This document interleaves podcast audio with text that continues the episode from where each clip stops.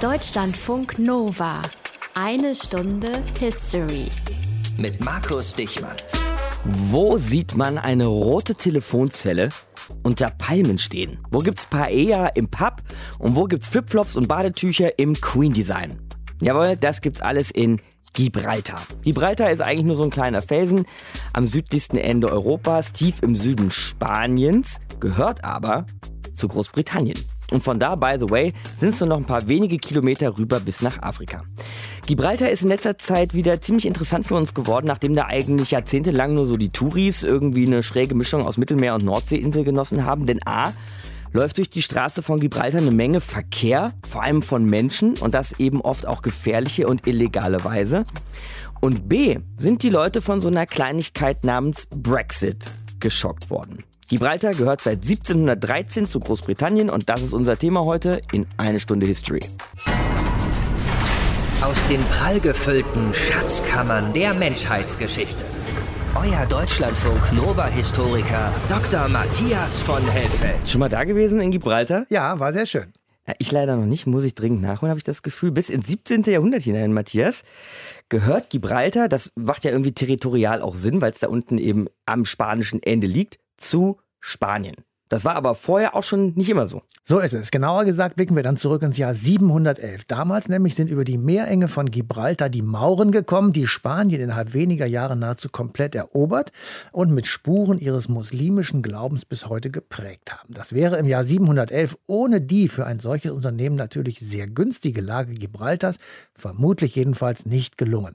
Jedenfalls wurde Gibraltar im Laufe der Zeit zu einer Festung ausgebaut und war bis zur Reconquista, nämlich der Vertreibung eben der Muslime von der spanischen Halbinsel Teil des Emirats von Granada. So, das ging dann so bis 1492, da wurden die Mauern rausgeschmissen aus Spanien, dann einige Jahrhunderte lang in spanischer Hand geblieben, äh, dieses Gibraltar, bis plötzlich die Niederländer und die Briten ein Auge drauf geworfen haben. Was war da los? Naja, man muss natürlich, wenn man sich das anschaut, immer wieder auf die geostrategische Lage Gibraltars zurückblicken. Es ist zwar nur knapp sieben Quadratkilometer groß, liegt aber in Sichtweite zum afrikanischen Kontinent. Das war und das ist Segen und Fluch zugleich. Denn einerseits ist Gibraltar zwar nah an Afrika, was natürlich toll ist für Handel und Verkehr. Andererseits aber kann man von dort den Zugang zum Mittelmeer vom Atlantischen Ozean betrachtet kontrollieren. Und das wiederum weckte natürlich die Interessen der großen Seefahrernationen wie eben Großbritannien oder die Niederlande. Und für diese beiden großen Seefahrernationen war Gibraltar also dann ein strategisches Ziel praktisch. Ja, so kann man das ungefähr sagen. Während der militärischen Auseinandersetzungen zwischen den Niederlanden und Großbritannien, über die wir natürlich gleich noch Näheres hören werden, geriet Gibraltar des Öfteren zwischen die Fronten. Im Dezember 1664 beispielsweise wurde ein niederländischer Flottenverband in der Straße von Gibraltar aufgebracht und vernichtet. Während des Spanischen Erbfolgekrieges 1704 hatten sich die beiden Konkurrenten Niederlande und Großbritannien mal verbündet und eine gemeinsame Armada gegen Spanien aufgestellt. Im August 1704 wurde Gibraltar unter tätiger Mithilfe dieser Flotte eingenommen. Die Spanier begannen daraufhin Gibraltar zu belagern, allerdings erfolglos. Und dann irgendwann, 1713, gehörte Gibraltar dann endgültig zu den Briten. Das wurde geklärt im Vertrag von Utrecht. Genau, und ein Teil der vielen Verabredungen war, dass Großbritannien neben der Insel Menorca, in Sichtweite zu Mallorca, auch Gibraltar bekam. Die Briten konnten sich als Sieger fühlen, weil sie ihre Hoheit auf den Gewässern dadurch ausbauen konnten. Wie es zu diesem Vertrag von Utrecht kam und wie Gibraltar also britisch wurde, das dann gleich hier in eine Stunde History. Deutschlandfunk Nova. Gibraltar ist heute 2018 inzwischen schon länger britisch, als es je spanisch war. Verrückter eine Stunde History Fun Fact hier in Deutschlandfunk Nova. Und wie das ablief von Spanien zu Großbritannien, das erzählt uns jetzt Martin Krinner.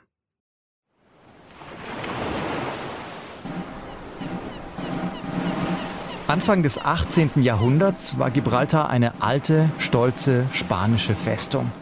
Sie lag bereits seit Jahrhunderten auf ihrem riesigen, einsam dastehenden Felsen im Mittelmeer. Ihre Mauern waren vor kurzem erst verstärkt worden, die Nahrungsvorräte waren voll und mit etwa 100 Kanonen machte die Anlage einen wehrhaften Eindruck.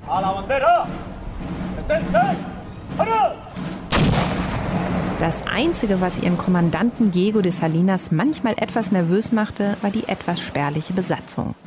Nur 200 bis 300 Mann waren zur Verteidigung in der Festung untergebracht. Die meisten davon einfache Milizionäre. Nur um die 80 waren reguläre Soldaten. Aber Gibraltar lebte von dem Ruf, seit fast 250 Jahren nicht mehr erobert worden zu sein. Legionario! Viva España! Am 1. August 1704 rieben sich deswegen die Spanier oben in der Festung vor Verwunderung die Augen. Denn was sich da unten im Wasser tat, damit hatten sie nicht gerechnet. Eine Flotte aus englischen und niederländischen Schiffen segelte von Westen heran. 70 Fregatten und Galionen mit hunderten Kanonen und tausenden Marinesoldaten kamen auf Gibraltar zu und blockierten den Zugang vom Meer. Kurze Zeit später legten 1800 Mann nördlich der Garnison an und schnitten den schmalen Landweg der Halbinsel ab. Innerhalb weniger Stunden war Gibraltar damit komplett umzingelt.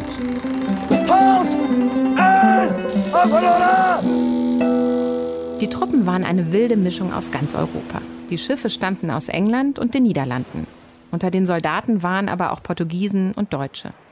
Den Oberbefehl über die Männer an Land hatte zum Beispiel Prinz Georg von Hessen-Darmstadt. Und sie alle hatten einen gemeinsamen Feind, den neuen König von Spanien, Philipp von Anjou. Der war ein Bourbone, ein Enkel des französischen Sonnenkönigs Ludwig XIV. Und der hatte Philipp auf den Thron in Madrid eingesetzt, nachdem der letzte spanische Habsburger, Karl II., kinderlos gestorben war. England, die Niederlande und der Habsburger Erzherzog Karl von Österreich hatten da natürlich was dagegen.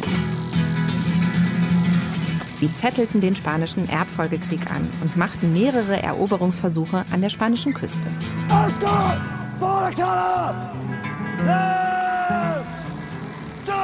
Nachdem Gibraltar nun also von dieser Allianz komplett umzingelt war, gab sich der spanische Kommandeur Diego de Salinas noch nicht sofort geschlagen. Deswegen drangen am zweiten Tag des Angriffes einige bewaffnete Schaluppen in den Hafen von Gibraltar ein und zerstörten ein Schiff der Bourbonen. Aber auch das half nichts. Deswegen brachte am dritten Tag die gesamte Flotte ihre Geschütze in Stellung.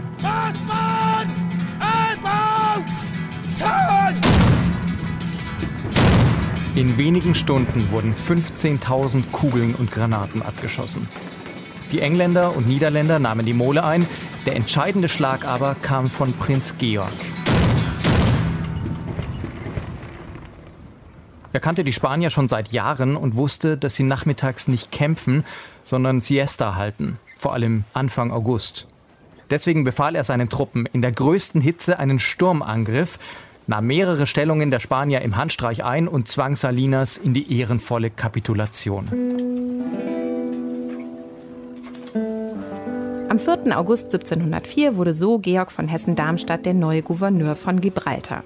Allerdings war ihm klar, dass die Sache damit nicht erledigt war. Die Festung wurde nun von spanischen und französischen Truppen belagert. Von seinem Auftraggeber, dem Erzherzog von Österreich, konnte Georg allerdings keine Unterstützung erwarten. Gibraltar schien ihm zu unbedeutend. Deswegen ersuchte er die englische Königin Anne um Hilfe. Und die kam. In den kommenden Monaten schickte Anne immer wieder neue Soldaten nach Gibraltar. Und die Zahl ihrer Männer dort stieg auf über 15.000. Mit ihnen war die Festung wieder uneinnehmbar. Ein Dreivierteljahr nach der Eroberung zogen die Spanier und Franzosen ab und als Frankreich und Großbritannien 1713 mit dem Frieden von Utrecht ihren Krieg beendeten, wurde die Halbinsel offiziell britisch.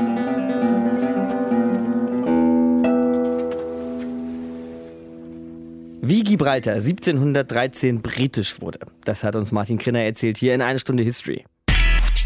Deutschlandfunk Nova. Erst war Gibraltar spanisch, dieser kleine Zipfel Erde, der da so zwischen Mittelmeer und Atlantik ins Wasser ragt. Dann aber verbündeten sich die Niederländer und die Briten, um es den Spaniern aus der Hand zu reißen, um dann anschließend aber selber nochmal untereinander und miteinander wegen Gibraltar Krieg zu führen. Aber nicht nur wegen Gibraltar und auch nicht nur dort, eigentlich überall, wo sich Briten und Niederländer auf den Weltmeeren in die Quere kamen, wurden die Kanonen gezündet. Warum das so war, erklärt uns jetzt Robert Rebic, Historiker und Autor des Buches Die englisch-niederländischen Seekriege. Grüße Sie, Herr Rebic. Guten Tag. Welches Problem hatten Briten und Niederländer denn miteinander? Also im 17. Jahrhundert gab es drei englisch-niederländische Seekriege. Man müsste natürlich jeden einzelnen betrachten, aber ein Motiv ist durchgehend, nämlich das ökonomische. Die beiden waren Handelskonkurrenten. Man muss sich vorstellen, die Niederlande waren ja die führende Handelsnation zur See äh, in der Mitte des 17. Jahrhunderts und diesen Rang wollten ihnen die Engländer streitig machen. Und eigentlich äh, verloren die Engländer dann diese Seekriege und leiteten nach diesem Verlust äh, praktisch Reformen ein, Reformen im Seewesen, im Seekriegswesen und so weiter. Mhm. Und Gibraltar, so als, sag ich mal, strategisch wichtiger Punkt, eben zwischen zwei Kontinenten, auch in dieser Meerenge gelegen, spielte Gibraltar eine besondere Rolle in diesen Seekriegen? Also Gibraltar spielte während diesen äh, Seekriegen keine große Rolle. Der, nämlich das Hauptkriegstheater, wenn man so sagen will, war im Ärmelkanal. Allerdings warfen natürlich die Briten schon oder die Engländer zu diesem Zeitpunkt, die Engländer bereits im 17. Jahrhundert ein Auge auf das Mittelmeer. Die Handelsrouten ins Mittelmeer waren wichtig und natürlich war Gibraltar an dieser Engstelle schon ein, ein taktisch auffälliger Punkt. Mhm. 1713 dann haben wir ja auch schon gehört heute in der Sendung, wurde im Vertrag von Utrecht Gibraltar dann ja auch den Briten zugesprochen. Hat sich also, kann man sagen, gelohnt, dass sie da schon mal ein Auge drauf geworfen haben. Auf jeden Fall, ja, das hat sich äh, auf jeden Fall gelohnt.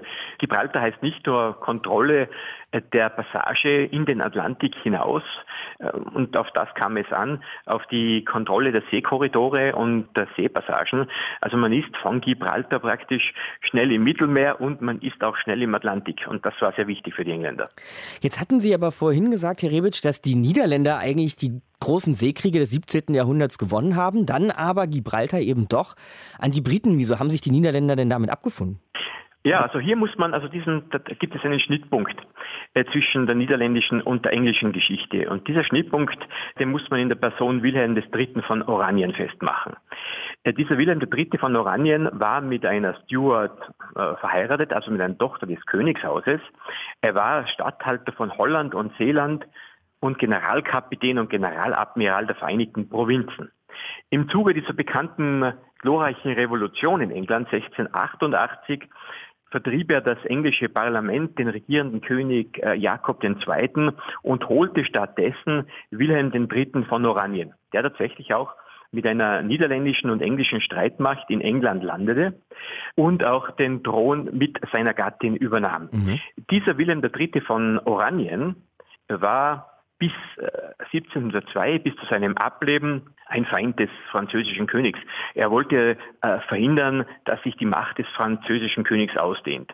Und als er starb, war dieser spanische Erbfolgekrieg der mit dem Frieden von Utrecht unter anderem äh, beendet wurde, bereits im Laufen. Also wir müssten das an der Person Wilhelm III. von Oranien äh, festmachen, der hier dann auch im spanischen Erbfolgekrieg, wo es also um die Verteilung äh, der Span des Derbe des spanischen Habsburgers ging, der also hier diese Koalition zwischen Niederlande, England und dem Kaiser zimmerte. Jetzt haben wir über die Briten und die Niederländer gesprochen. Wir reden eigentlich nicht mehr über die Spanier, denen, denen Gibraltar ja ursprünglich mal gehörte. Die waren als Seefahrernation zu diesem Zeitpunkt abgehängt worden, oder? Ja, die waren abgehängt worden. Und da muss ich natürlich eines vorstellen. Äh, zum Zeitpunkt des Friedens von Utrecht sprechen wir über das bourbonische Spanien, nicht mehr über das habsburgische Spanien. Das heißt also, Spanien war schon äh, stark abhängig von Frankreich. Der spanische König Philipp V., eigentlich Philipp von Anjou, war ja ein Enkel äh, des französischen Königs Ludwig XIV.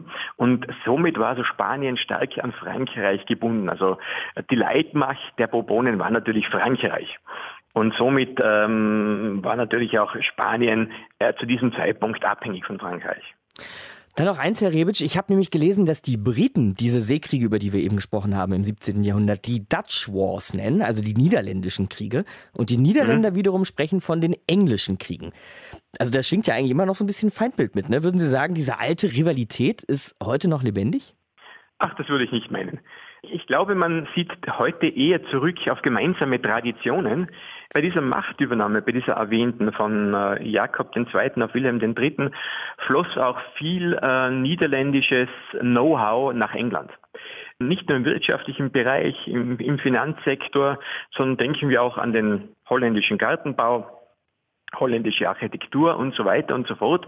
Also es gibt ein ganz lebendiges niederländisches Erbe in England. Vielleicht sind sich die Engländer dessen immer nicht bewusst, aber ich glaube, so die wahre Rivalität, was blieb aus dieser Zeit um 1700, ist eher die Rivalität zwischen Großbritannien, wie es dann ab der Personalunion mit, mit Schottland heißt, äh, Großbritannien und Frankreich und nicht mehr so sehr die Rivalität äh, zwischen Großbritannien und den Niederlanden, äh, die dann, glaube ich, schon auf eine sehr, sehr lange Freundschaft auch zurückblicken können.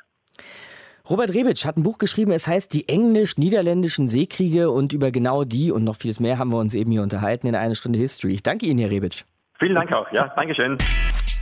Deutschlandfunk Nova. Eine Stunde History.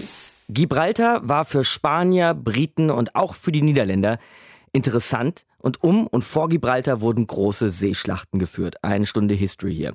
Gibraltar, sagten wir schon, liegt nämlich strategisch betrachtet sehr gut gelegen an der Nahtstelle zwischen Europa und Afrika. Zwischen den beiden Küsten der beiden Kontinente liegen da genau genommen nur noch ein paar wenige Kilometer.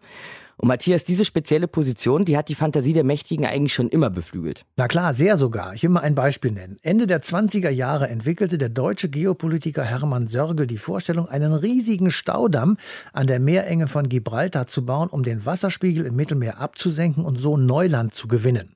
Gleichzeitig sollten alle europäischen Völker an diesem Megaprojekt gemeinsam arbeiten und so daran gehindert werden, noch einmal Krieg gegeneinander zu führen. Mhm. Das Fundament dieses Staudamms, der ungefähr 20 Kilometer lang sein sollte, war mit einer Breite von zweieinhalb Kilometern und einer Höhe von 300 Metern geplant. 800.000 Arbeiter sollten rund um die Uhr diesen Plan Realität werden lassen. Das ist glücklicherweise nie gemacht worden. Es hätte kaum vorhersehbare ökologische Folgen gehabt. Dafür wären aber vielleicht jedenfalls der europäische mit dem afrikanischen Kontinent vereint, weil das Mittelmeer ausgetrocknet wäre. Und ein Staudamm als die modernen Säulen des Herakles sozusagen ziemlich durchgedreht. 1713 wurde Gibraltar britisch, haben wir schon gesagt, Matthias. 100 Jahre später etwa wurde es dann sogar britische Kronkolonie, also nochmal ein ganz besonderer Titel, den Gibraltar da bekommen hat. War damit dann auch wirklich Frieden um Gibraltar oder wurde sich noch gefetzt? Keineswegs. Diese Landzunge war immer wieder umkämpft. 1729 belagerten spanische Truppen im Zuge eines englisch-spanischen Krieges Gibraltar ohne Erfolg. Das war auch spanischen und französischen Truppen beschieden, die die Festung Gibraltar zwischen 1779 und 1783 belagerten, aber ebenfalls nicht einnehmen konnten. Während des Zweiten Weltkrieges hatte Gibraltar wegen der Kontrolle über den Zugang zum Mittelmeer natürlich eine eminente strategische Bedeutung. Mithilfe eines gewaltigen Verteidigungstunnels sollte einem Angriff der deutschen vorgebeugt werden. Da aber Spanien während des Krieges neutral blieb, wurde der Angriff auf Gibraltar, der schon detailliert geplant war, gar nicht durchgeführt. Gibraltar, unser Thema heute in eine Stunde History. 1713 wurde Gibraltar britisch. Wie das passieren konnte und wie das passiert ist, das haben wir euch bis hierhin in eine Stunde History erzählt. Und dann kommt über 300 Jahre später das Jahr 2016 und wir erleben das Brexit-Referendum. Die Briten stimmen doch tatsächlich für einen Austritt aus der EU und damit soll plötzlich auch dieses kleine Gibraltar raus sein und damit natürlich auch allein auf weiter Flur, da unten allein umgeben von Spanien. Reden wir drüber mit unserem Korrespondenten für Spanien und auch für Nordafrika, nämlich mit Marc Dugge. Hallo Marc. Hallo Markus. Und in der Tat finden die Leute da unten in Gibraltar das nicht so witzig mit dem Brexit, stimmt's? Ganz genau. Also als dieses Referendum stattgefunden hat, haben die Menschen in Gibraltar tatsächlich mit 96 Prozent dagegen gestimmt. Ja, nirgendwo, nirgendwo waren das so viele. Äh, das sind aber jetzt nicht alles nur Europafreunde, die von diesem Projekt Europa so tief bewegt sind, sondern da sind wirklich vor allen Dingen praktische Gründe der Grund dafür gewesen. Also weil einfach Gibraltar vom Austausch mit Spanien lebt. Ähm, diese Landzunge Gibraltar ist eben komplett abhängig vom spanischen äh, Festland. Da gehen die Waren durch, da gehen auch die Menschen durch, äh, in beide Richtungen. Also man sagt, jeden Tag überqueren 13.000 Pendler die Grenze, über 10 Millionen Touristen im Jahr kommen also auch über diese Grenze. Und es ist eben auch ein wichtiger Arbeitgeber in dieser Region. In Spanien rund um Gibraltar ist die Arbeitslosigkeit sehr, sehr hoch. Viele arbeiten in Gibraltar und ähm, so kommt es, dass äh, Gibraltar der zweitgrößte Arbeitgeber der Region ist. Mhm. Wenn du jetzt schon erwähnt hast, wie groß der tägliche Verkehr da so ist, ne, also an Menschen wie auch an Waren und auch an Touristen, mhm. Das würde ja dann bedeuten, dass die in Zukunft alle an einer europäischen, nicht-europäischen Grenze hocken und dann gibt es wahrscheinlich wieder Kontrollen und ewig lange Schlangen oder was, was wie kann man sich das ausmalen? Wie wird das aussehen? Ja, ich, diese Kontrollen, die gibt es teilweise jetzt auch schon und das ist auch immer mal wieder ein Stein des Anstoßes, weil Gibraltar oder eben auch Großbritannien, Spanien immer mal wieder vorgeworfen hat, in Fragen, wenn es mal, also wenn es wirklich geknatscht hat zwischen den beiden Ländern, einfach mal die Grenze äh, zu blockieren, mhm. den Personenverkehr ein bisschen ja, zäher abzuhalten abzufertigen und so Druck auszuüben in den letzten Jahren. Insofern ist das immer auch so ein gewisses Druckmittel gewesen. Man muss sagen, äh, Gibraltar ist eben nicht in der Zollunion drin und auch nicht in Schengen drin. Also da gibt es auch Kontrollen beim Warenverkehr und eingeschränkt auch bei Personen. Trotzdem läuft das Ganze relativ flüssig. Und klar, wenn also Gibraltar jetzt rausgehen würde aus Europa, aus der EU zusammen mit dem Vereinigten Königreich, dann würde sicherlich auch die Grenzsituation noch mal ein bisschen anders werden. Die Schotten haben sich ja auch schon mal weit aus dem Fenster gelehnt und auch gesagt, sie würden würden dann vielleicht nochmal unabhängige Verträge jenseits von London mit der EU aushandeln wollen. Meinst du, so für Gibraltar gäbe es auch die Idee, irgendwelche Sonderregelungen zu finden? Also ich glaube, wenn du die Regionalregierung von Gibraltar fragen würdest, was würdet ihr gerne, dann würden die dir wahrscheinlich sagen, am liebsten würden wir dem Schengen-Raum beitreten. Mhm. Dann hätten wir das Ganze nicht und die Freizügigkeit natürlich aufrechterhalten. Geht aber natürlich so eigentlich nicht. Aber trotzdem, dieses Gibraltar-Thema ist ganz stachlich für Theresa May in Großbritannien, in London. Einfach deswegen, weil da so viel dranhängt. Ein Beispiel. Ähm, der Europäische Rat hat ja beschlossen, dass Spanien jetzt in diesen Brexit-Verhandlungen explizit zustimmen muss bei allem, was Gibraltar betrifft betrifft. Das heißt, Spanien hat de facto ein Vetorecht. Aha. Und ähm, die Lokalregierung in Gibraltar fürchtet eben, dass Spanien jetzt ja seinen Einfluss geltend machen kann und vielleicht äh, dann eben dafür sorgen könnte, dass Theresa May dann Mariano Rajoy, dem spanischen Ministerpräsidenten, irgendwas anbieten muss. Zum Beispiel ein Kompromiss beim Thema Souveränitätsrechte von Gibraltar. Das wiederum könnten die auch nicht so einfach durchziehen, weil da wiederum die Gibraltar-Regierung Wörtchen mitzureden hat. Also es ist ganz vertrackt und ganz verkantet und insofern hängt an Gibraltar möglicherweise mehr als beispielsweise an der Frage, ähm, wie Nordirland mit seinen Grenzen umgehen wird. Denken wir doch noch mal ein Schrittchen weiter. Meinst du, es gibt auf spanischer Seite irgendwelche Begehrlichkeiten Begehrlichkeiten, so nach dem Motto, naja, eigentlich könnten wir den kleinen Felsen da unten ja immer wieder unter spanische Flagge holen. Mhm. Also die Begehrlichkeiten gibt es auf jeden Fall bei einer bestimmten Klientel. Bei den ganz Konservativen in Spanien ähm, fruchtet das immer noch und immer mal wieder wird auch diese Drohkulisse ähm, bemüht, äh, gerade auch von dem konservativen äh, Außenminister im vergangenen Jahr. Da wurde also auch, als dieses äh, Brexit-Referendum durchging, auch mal wieder gesagt, äh, es sei jetzt keinesfalls ausgemacht, äh, dass äh, Gibraltar jetzt britisch bleiben könne. Im Gegenteil, das würde also jetzt mehr Möglichkeiten auch für Spanien bedeuten. nichtsdestotrotz, ich glaube, die spanische Regierung insgesamt insgesamt geht er eigentlich ziemlich pragmatisch mit um. Viele Spanier gehen damit pragmatisch um. Und so diese ähm, säbelrasselnde Rhetorik von wegen, das ist unseres, das holen wir uns zurück, die haben wir lange nicht mehr in dem Maße gehört. Man muss auch noch vielleicht eine Sache sagen, die ähm, Menschen in Gibraltar haben ihre Erfahrungen auch mit Spanien, äh, sehr traumatische Erfahrungen gemacht in den letzten Jahrzehnten, weil mhm. Diktator Franco für 16 Jahre einfach mal die Grenze komplett geschlossen hat, begründet eben durch seinen Nationalismus. Damals, da musste also alles über Flugzeuge oder über Boote nach äh, Gibraltar geschifft werden. Das war für die Menschen dort sehr, sehr schwierig. Und das ist natürlich heute nicht mehr so. Heute geht es über den LKW. Und die Menschen hoffen natürlich, dass das jetzt auch weiterhin so reibungslos klappen kann, auch wenn das wirklich völlig offen ist. Haben die Leute denn selbst eigentlich in Gibraltar, und das vielleicht noch als letztes Mal, irgendwie ein Nationalempfinden? Also haben sie das Gefühl, naja, wir sind schon Briten? Fühlen sich manche vielleicht zu Spanien hingezogen? Oder sagen die, naja, wir sind halt Gibraltar und Hauptsache uns ergeht es gut? Auf jeden Fall fühlen sie sich super britisch. Also 98 Prozent äh, der Menschen in Gibraltar wollen weiterhin zu Großbritannien gehören, sagen Umfragen. Und äh, das zeigt eigentlich schon alles. Also nirgendwo äh, oder kaum irgendwo außerhalb von Großbritannien wird das britisch sein so gefeiert wie dort. Hm. Es gibt immer wieder auch so kleine Paraden, Militärparaden in, auf Gibraltar. Also das wird sehr, sehr kultiviert und ich glaube, das ist also so tief verwurzelt, das werden die Spanier nicht mehr rausbekommen. Marc Duge, unser Spanien-Korrespondent in einer Stunde History. Ich danke dir, Marc. Gerne. Deutschlandfunk Nova. Eine Stunde History. Erinnern wir uns noch mal kurz daran, wie nah sich Europa und Afrika sind an der Straße von Gibraltar. Da sind es nämlich nur noch 40 Kilometer mit der Fähre von Gibraltar zum nächsten Hafen auf marokkanischer Seite. 40 Kilometer.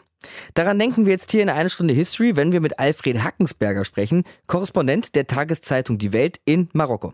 Grüße Sie, Herr Hackensberger. Hallo. 40 Kilometer. Das ist so weit, habe ich mal nachgeschaut, wie von Köln nach Düsseldorf oder von Halle nach Leipzig oder von Bremen nach Oldenburg. Und deshalb gibt es in der Straße von Gibraltar, Herkensberger, auch eine Menge Bewegung, auch eine Menge illegalen Verkehr von Menschen. Was genau passiert da? Die Migranten aus Schwarzafrika kommen eben nach Tanger, meistens über Niger und dann nach Algerien um eben dann nach Spanien, nach Europa überzusetzen und das Paradies zu erreichen wie Sie glauben. Mhm. Von wo nach wo genau laufen da die Routen? Ja, wie gesagt, einmal von Afrika, von Niger über Algerien, dann nach Marokko. Und manche machen es dann auf, entlang der Atlantikküste über Mauritanien, um äh, Marokko zu erreichen. Aber das sind relativ wenige. Mhm. Und dann geht es eben von entweder von Tanger nach Spanien oder von den beiden Enklaven, den spanischen Enklaven Ceuta oder Melilla, versuchen sie über die Mauer zu kommen, um dann irgendwie nach, nach Spanien transportiert zu werden von den Behörden und dann dort eben in Europa bleiben zu können. Das sind ja auch berühmte Bilder, wenn Migranten das versuchen, da eben in Ceuta zum Beispiel über diesen Zaun zu schaffen. Und wir wissen natürlich auch, dass es immer wieder eine Menge Menschen über diese Wege versuchen. Gleichzeitig hören wir doch aber auch sehr oft von Leuten, die auf irgendwelchen Booten versuchen, durchs Mittelmeer zu kommen und dabei elendig verrecken und die eben häufig aus Libyen starten und nicht aus Marokko. Kann man sagen, wie groß das Verhältnis ist von Leuten, die das versuchen, so über diese Strecke Marokko zu schaffen im Vergleich zu anderen Staaten? Sie ist, soweit ich weiß, immer noch relativ gering, aber in, im letzten Jahr 2017 hat sich die Zahl verdreifacht mhm. und man nimmt an, dass es an Libyen liegt, weil diese Route ja immer mehr dicht gemacht wird und eben nicht mehr so viele Leute einfach äh, nach Italien übersetzen können, wie das, wie das vorher war, dass zigtausende einfach nach Italien übersetzen. Und deshalb steigern sich eben hier die Zahlen in Marokko. Und dann Gibraltar, Herr Hackensberger, das britische Gibraltar, über das wir heute die ganze Sendung über sprechen, das spielt ja zumindest so in einer oberflächlichen Wahrnehmung beim Thema Migration zwischen Europa und Afrika, Afrika nach Europa, eigentlich gar keine Rolle. Warum? Ja, ich habe tatsächlich äh, noch nie jemals einen, einen Migranten über Gibraltar sprechen hören, dass er dorthin möchte. Einmal ist Gibraltar eben kein, kein Schengen-Land und zum anderen ist es von der Küste her wesentlich weiter, von der marokkanischen Küste her wesentlich weiter nach Gibraltar überzusetzen als beispielsweise nach Spanien. Und die meisten kommen aber aus französisch sprechenden Ländern und wollen eben dann nach Frankreich oder nach Deutschland. Die meisten wollen eigentlich nach Deutschland und eben nicht nach England, weil wenn sie nach Gibraltar gehen, dann müssten sie irgendwann dann nach England eben ausgeflogen werden. Mhm. Und dahin wollen sie anscheinend nicht. Gerade haben wir mit unserem Spanien-Korrespondenten hier gesprochen, Marc Dugge, der sagte, dass Gibraltar möglicherweise so im Rahmen der Brexit-Verhandlungen sich heraushandeln wollen würde, Teil des Schengen-Raums zu werden. Das würde die Situation dann vielleicht ändern, oder? Das könnte unter Umständen die Situation ändern. Aber wie gesagt, ich denke, die Leute wollen einfach suchen den einfachsten Weg dorthin nach Europa und nach Gibraltar geschmuggelt zu werden. Bisher scheint es dorthin noch keine Wege zu geben, wie gesagt. Die Strecke ist wesentlich länger. Das Ganze ist wesentlich kostspieliger und sie müssten dann auch von der Küstenwache Gibraltar gerettet werden. Weil die meisten Flüchtlinge, die eben von Marokko übersetzen über die Straße von Gibraltar, die kommen ja meistens nicht in Spanien an, sondern werden gerettet von der Küstenwache. Und die spanische Küstenwache und Hilfsorganisationen sind da sehr aktiv, dass alleine, glaube ich, schon auch deswegen die Leute dann eben von denen abgefangen werden und nach Spanien gebracht werden und nicht nach Gibraltar. Und dann zum Ende nur noch einmal diese 40 Kilometer, Herr Hackensberger, zwischen Spanien und eben Nordafrika, in der Straße von Gibraltar, wo es so eng wird. Ich war irgendwann mal so vor ein paar Jahren das allererste Mal mit Freunden rudern und da haben wir an einem Tag locker diese 40 Kilometer geschafft. Kann man bei so einer knappen Distanz, die man also wirklich auch an einem Tag rudern könnte, gutes offenes Meer und kein Fluss, klar ist das ein Unterschied, aber trotzdem, diese knappe Distanz, kann man das überhaupt kontrollieren? Es gibt sogar noch einen, einen, einen Ort, der ist nur 14 Kilometer. Also noch entfernt. enger. Noch enger. Aber der Punkt ist der, dass normalerweise an jeder, an jeder noch so kleinen Bucht steht eigentlich ein marokkanischer Soldat, der diese Bucht überwacht die Überwachung ist eigentlich äh, normalerweise sehr gut von den Marokkanern. Und eigentlich nur bei schlechtem Wetter, wenn diese Leute nicht aus ihrem Häuschen gehen, können sich die Migranten dann irgendwie in, in einem kurzen Moment irgendwie in ihren kleinen Schlauchbooten, die oft nur aus dem Supermarkt stammen, äh, hineinsetzen und dann, und dann losrudern. Die haben also kein professionelles Boot. Und meistens bekommen sie auch keine dieser modernen Jetskis ausgeliehen, da sie eben äh, schwarze Afrikaner sind und es äh, strengstens verboten ist. Also für sie ist es schon immer relativ schwierig. Und mit unserem kleinen Ruderboot, das man irgendwie normalerweise nur bei uns am Baggersee oder vielleicht höchstens am Meer, am Strand irgendwie da herumrudert, äh, 40 Kilometer zu machen, ist schon ziemlich schwierig und sehr, sehr gefährlich. Alfred Hackensberger, Korrespondent der Tageszeitung Die Welt in Marokko und gerade bei uns im Gespräch in eine Stunde History. Ich danke Ihnen, Herr Hackensberger. Bitte, gerne. Gibraltar, ein kleiner Felsen mit großer Rolle im Süden Europas, war heute unser Thema in der einen Stunde History. Wir haben ja eben auch schon bei unserem Korrespondenten gehört, Matthias, dass der Brexit diese Rolle und diese besondere Position, die Gibraltar da hat, nochmal verkompliziert hat. Die Menschen in Gibraltar, das muss man sich immer klar machen, haben mit 95,9 Prozent gegen den Brexit gestimmt, was die Angelegenheit natürlich nicht einfacher macht. Es könnte genauso wie zwischen der Republik Irland und Nordirland nun auch zwischen Gibraltar und der Europäischen Union, also Spanien, zu einer ziemlich komplizierten Grenze kommen, die zwar einerseits eine Außengrenze der Europäischen Union ist, andererseits aber natürlich offen bleiben soll. In Gibraltar wird das Schengener Abkommen derzeit nicht angewendet. Es gibt also stationäre Grenzkontrollen bei der Ein- und Ausreise. Dennoch wird sich der Status dieser Grenze ändern, weil sie nun eben eine EU-Außengrenze Außengrenze ist. Im Frühjahr letzten Jahres, 2017, gab es ja schon mal Ärger zwischen Spanien und Großbritannien, weil beide Seiten diesen Felsen da unten Gibraltar eben für sich beanspruchen. Meinst du, sowas kann wieder passieren? Naja, dieses Säbelrasseln ist äh, inzwischen Gott sei Dank beigelegt, aber es zeigt, wie gespannt die Situation werden kann. Damals meinten spanische Politiker, Gibraltar müsse im Zuge des Brexit wieder an Spanien zurückkommen. Daraufhin verglichen britische Konservative Gibraltar mit den Falklandinseln, indem einer von ihnen sagte, ich zitiere das mal, diese Woche vor 35 Jahren hat eine andere Premierministerin eine Spezialeinheit um die halbe Welt geschickt, um die Freiheit einer anderen kleinen Gruppe von Briten gegen ein anderes spanisch sprechendes Land zu verteidigen. Das Zitat ist wirklich Ende. Säbelrasseln. Äh, die Falklandinseln vor Argentinien nebenbei. Genau. Immer großer Streit mit den Argentinien. Und dann gab es ja noch diesen Vorschlag einer sogenannten Co-Souveränität, also einer gemeinsamen Verantwortung von Spanien und Großbritannien für Gibraltar. Meinst du, das kann ein Ausweg sein? Also das kann ich mir weder praktisch noch politisch vorstellen, zumal diese gemeinsame Verantwortung in den bisherigen Vorschlägen jedenfalls zeitlich begrenzt war. Was aber würde geschehen, wenn die Zeit der Co-Souveränität abgelaufen ist? Eine solche wurde schon mal Anfang der 2000er Jahre diskutiert und wieder verworfen. Spanien hatte den Vorschlag gemacht und wollte Gibraltar am Ende dieser Zeit wieder an Spanien angliedern. Bis dahin, so der spanische Außenminister im Sommer 2016, könnten die Einwohner Gibraltars die britische Staatsbürgerschaft und eine besondere Steuerregelung behalten. Also das, muss ich ehrlich sagen, kann ich mir nicht vorstellen, dass das jemals Realität werden kann. Was da noch so alles mit Gibraltar auf uns zukommen kann und könnte, verspricht möglicherweise also wieder historisch zu werden. Und vielleicht reden wir dann bald schon wieder über diesen kleinen Felsen unten am Ende von Europa. Das war eine Stunde History nämlich für diese Woche. Nächste Woche bitte 3D-Brillen und Batik-Shirts rauskramen, denn es geht um die Entdeckung der halluzinogenen Wirkung von LSD. Finger weg von Drogen, by the way, lieber ran ans Radiogerät. Mein Name ist Markus Dichmann, schöne Woche euch. Deutschlandfunk Nova. Eine Stunde History. Jeden Montag um 20 Uhr. Mehr auf deutschlandfunknova.de.